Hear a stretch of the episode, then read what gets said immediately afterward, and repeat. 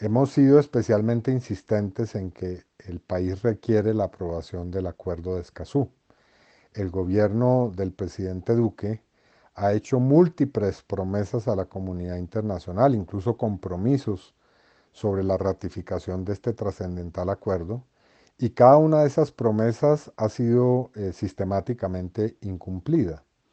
porque el gobierno se limita de una manera formal, formalista, a llevar el acuerdo al Congreso y allí eh, la bancada de gobierno eh, obstruye y torpedea,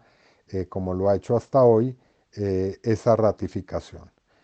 nosotros hemos insistido en que el gobierno ha debido radicar este proyecto de ratificación con mensaje de urgencia, el gobierno no lo hizo y por eso con mis colegas eh, Feliciano Valencia y Antonio Sanguino, en el día de hoy radicamos la ponencia eh, para que eh, se pueda acelerar el trámite apenas se reinicien las sesiones parlamentarias.